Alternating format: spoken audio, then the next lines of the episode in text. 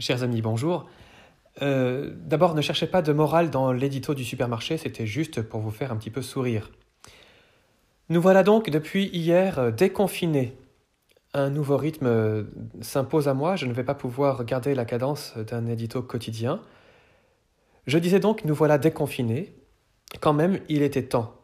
Je vous avoue que j'ai commencé à m'inquiéter il y a deux semaines quand j'ai constaté que le père Albert parlait à sa fourchette.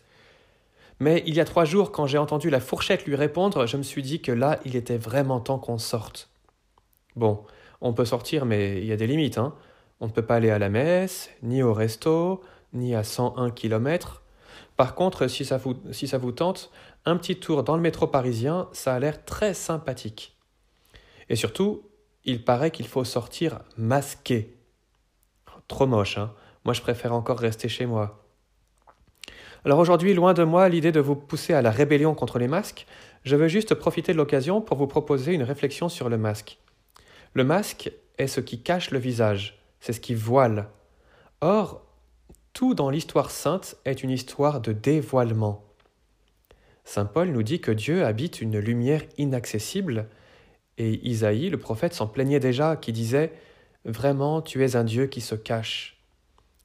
Dans le psaume 142, le priant supplie le Seigneur Ne me cache pas ton visage, je serai de ceux qui tombent dans la fosse. Ou encore le psaume 79 Seigneur, montre-nous ton visage, et nous serons sauvés. Dieu donc progressivement va manifester sa sainteté, il va se révéler, se dévoiler.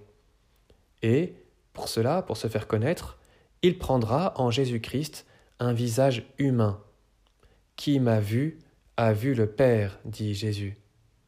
Et c'est ce qui fera dire à Saint Paul, la gloire de Dieu rayonne sur le visage du Christ. Le chrétien est donc celui qui connaît le visage de Dieu en contemplant le Christ, et ce visage, c'est l'amour. Sainte Thérèse de l'Enfant Jésus, devant la maladie de son père qui le défigurait, a écrit à sa sœur Céline Jésus brûle d'amour pour nous. Regarde sa face adorable. Regarde ses yeux éteints et baissés. Regarde ses plaies. Regarde Jésus dans sa face. Là, tu verras comme il nous aime. Donc, oui, Dieu se montre. Et pour que nous puissions le voir, il purifie les yeux de notre cœur. Heureux les cœurs purs, car ils verront Dieu. Toute notre marche donc sur cette terre a pour but de préparer nos yeux à voir enfin Dieu face à face.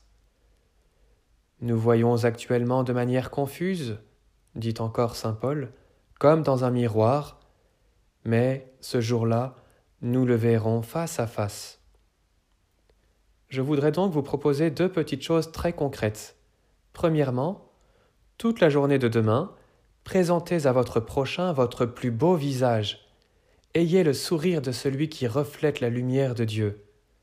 Vous avez même le droit de commencer ce soir. Deuxièmement, prenez dès maintenant rendez-vous avec un prêtre pour dévoiler votre âme par une humble confession de vos péchés. Car s'il est vrai que la participation à la messe n'est pas possible en ce moment, la confession, elle, reste possible. Par elle, Dieu nous rendra notre vrai visage, celui de ses enfants, car il nous a créés à son image. À bientôt.